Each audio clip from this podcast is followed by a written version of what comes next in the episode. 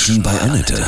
Sie wollen auch mal bei Annette zu Gast sein? Dann rufen Sie uns an. Kostenlos. 0800 33 66 und dreimal die 8. Heute bei mir Paul Hicks vom Luftbrückenmuseum Fassberg. 70 Jahre Luftbrücke, 70 Jahre Rosinenbomber. Guten Morgen, Paul. Grüße dich. Ja, guten Morgen, Annette. Ich freue mich, dass ich bei dir in der Sendung sein darf.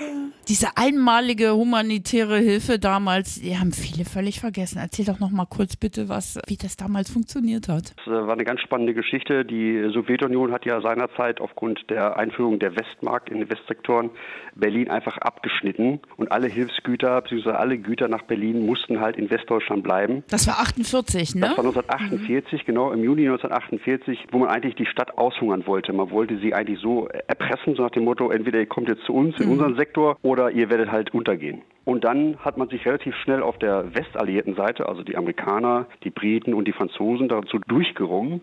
Dann gehen wir eben in der Luft nach Berlin und bringen alles, was wir so brauchen in der Stadt, per Flugzeug in die eingeschlossene Stadt. Ja, Paul, Wahnsinn. So lange ist das schon her, ne? Vom 24. Juni 48 bis 12. Mai 49 war Berlin besetzt oder abgeschnitten. Ja, es war, es war blockiert. Das heißt, bis zum 12. Mai ist dann halt der, der Zugang wieder geöffnet worden, die Grenze von Helmstedt aus. Man konnte wieder durchfahren. Was wurde denn alles in den Rosinenbombern transportiert? Alles, was man auf dem Zettel hatte, was man brauchte, wurde geflogen. Kohle, Vitamintabletten, Nahrungsmittel, Kleidung, die gesamte Spritversorgung zum Beispiel ist durch zivile Unternehmen gelaufen worden. Wie ging es den Menschen in Berlin? Ja, denen ging es natürlich nicht so gut. Man hatte zwar versucht, das Leben so, so angenehm wie möglich zu gestalten, aber auch die Kohle, die vom Fassberg aus geflogen wurde, für die Stromgewinnung ist ja auch rationiert gewesen. Das war ja auch nie genug. Und wenn man jetzt in einem Bezirk lebte, der ein bisschen außerhalb lag, dann kriegte man von zwei bis vier Uhr morgens seinen Strom. Das heißt, der gesamte Tagesablauf, gerade in den Wintermonaten, musste ja so umgestellt werden, dass man dann von zwei bis vier Uhr die Dinge tat, die man brauchte für den gesamten Tag. Die ersten hatten ja schon ein elektrisches Bügeleisen, elektrische Öfen, so das gesamte Essen musste wieder aufgewärmt werden, weil das wurde ja alles in, in Trockenmehl, Trockenkartoffeln, wurde ja alles in, in, in Trockenware angeliefert. Und da kommen natürlich auch die gesamten die Kartoffelchips her. Die Vorläufer unserer heutigen echt? Kartoffelchips. Was? Ja, Krass, Man ja. hat also diese rohen Kartoffeln in Scheiben geschnitten, Ja. Um sie besser zu dehydrieren. Ach Mensch, da ist ja was Positives draus entstanden. So kann man es auch sehen. also die Soldaten, die der Alliierten, die haben doch bestimmt auch in ihren Fliegern äh, Wahnsinnsgeschichten erlebt, oder? Ja, also die Geschichte ähm, der Rosinenbomber, im englischen Chocolate Bombers, wo kommt die eigentlich her? Das war so eine, eine nette Geschichte. Der damalige Leutnant Gail Halverson, der ist in Tempelhof gelandet und hat dann mit vier Stangen Kaugummi, diese, Kaugummi-Sticks, ist er an den Zaun gegangen und hat dann äh, durch den Zaun heraus zehn, zwölf Kinder beglückt, hat ihnen das Kaugummi gegeben und nachdem er es durchgesteckt hatte, durch den Zaun, da hat er befürchtet, jetzt gibt es eine Schlägerei.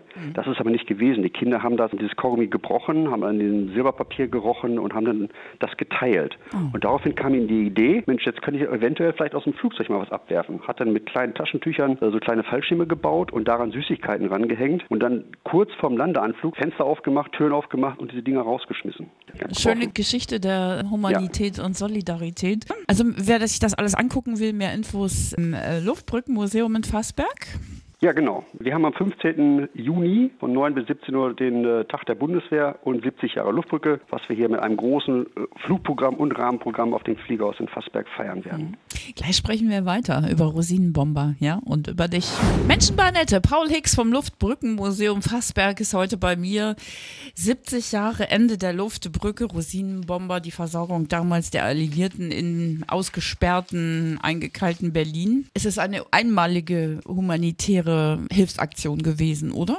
Absolut. Es ist einmalig. Es gab zwar in einer jüngeren Geschichte auch Luftbrücken, aber das war einmalig, eine Stadt mit über zwei Millionen Menschen zu versorgen, mit allem, was notwendig war. Und wir können für die Zukunft eigentlich nur lernen, diesen Spirit of the Airlift am Leben zu erhalten. Ja, Die Frage muss man sich stellen, was wäre passiert, wenn die Luftbrücke gescheitert wäre? Wo Ja. wären wir heute? Gäbe es ein gemeinsames Deutschland? Das sind alles Fragen, die natürlich nur hypothetisch zu beantworten sind. Aber letztendlich ist es mir wichtig, dass wir diesen Wimpernschlag in der Zeitgeschichte nicht unvergessen lassen und diese Humanität auch heute Ah, das ist geliebte Nächstenliebe. Super. Wir Absolut. sprechen gleich weiter. Paul Hicks ist heute bei mir vom Luftbrückenmuseum Fassberg. 70 Jahre Luftbrücke, Rosinenbomber. Die Geschichten rund um die Luftbrücke, Rosinenbomber sind bei euch im Luftbrückenmuseum ausgestellt. Gibt es so Traditionen, die heute noch fortgeführt werden? Ja, auf alle Fälle. Es gab äh, in 1948, genau am 24. Dezember, sind drei Piloten der US Air Force von Fassberg aus nach Berlin geflogen.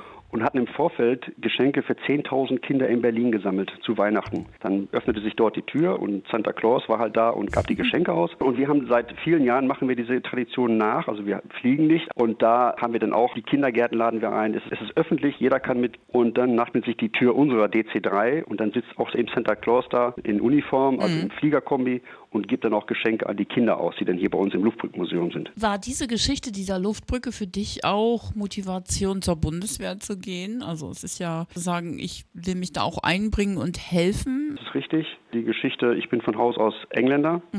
Mein Vater war in, im Koreakrieg und mein Onkel äh, in Aden und mein Opa in Indien und so weiter. Und ich wollte auch mich an dieser Humanität beteiligen. Ich war oft im Auslandseinsatz und habe mich versucht, immer mit den Menschen auszusprechen, mich mit denen auszutauschen und da die Nöte und Sorgen auch so ein bisschen wahrzunehmen. Das ist ja dein Thema, Hilfe auch. Wie, wie siehst du dann so eine Flüchtlingspolitik? Ich sehe die absolut positiv. Wir als reiches Land, als reiches Europa müssen helfen. Und es, gibt, es nützt nichts, wenn man sich abschottet. Das macht nichts. Wenn man sich abschottet, dann läuft man Gefahr, sich selber zu isolieren. Und das darf nicht passieren. Ähm, man muss natürlich versuchen, so viel wie möglich mit anderen Nationen zusammenzuarbeiten, was im Moment ja leider nicht funktioniert. Aber man kann sich nicht hinstellen und sagen, ihr bleibt draußen, denn irgendwann wird die Welle so groß, dass sie uns dann überlaufen wird. Hilfe vor Ort, wie auch damals äh, bei der Luftbrücke in Berlin. Ne? Absolut. Man muss vor Ort gehen, nicht Selbsthilfe generieren, wobei dann auch die Bundeswehr mit ins Spiel kommen kann. Diese ganzen Transporte in diese Gegend, entlegenen Gegenden, wo man nur mit einem Transportflugzeug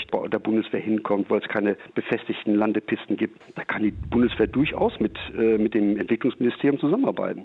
Am 15. Juni, ja, kann man das alles schön angucken, Tag der Bundeswehr. Das wird eine spannende Geschichte. Wir haben also, das ist humanitäre Hilfe, das ist das Oberthema. Damals von der Luftbrücke bis heute, von der Feuerkatastrophe, Schneekatastrophe bis hin zu den mo- modernen Deichrettungsgeschichten. Vielen Dank für deine spannenden Geschichten über die Luftbrücke und Rosinenbomber. Was kann ich dir auflegen? Von Status Quo in the Army now. Ja, das passt ja. Genau. Vielen Paul, Dank nochmal. Ja, das war Paul Hicks vom Luftbrückenmuseum Fassberg. 70 Jahre Luftbrücke und Rosinenbomber.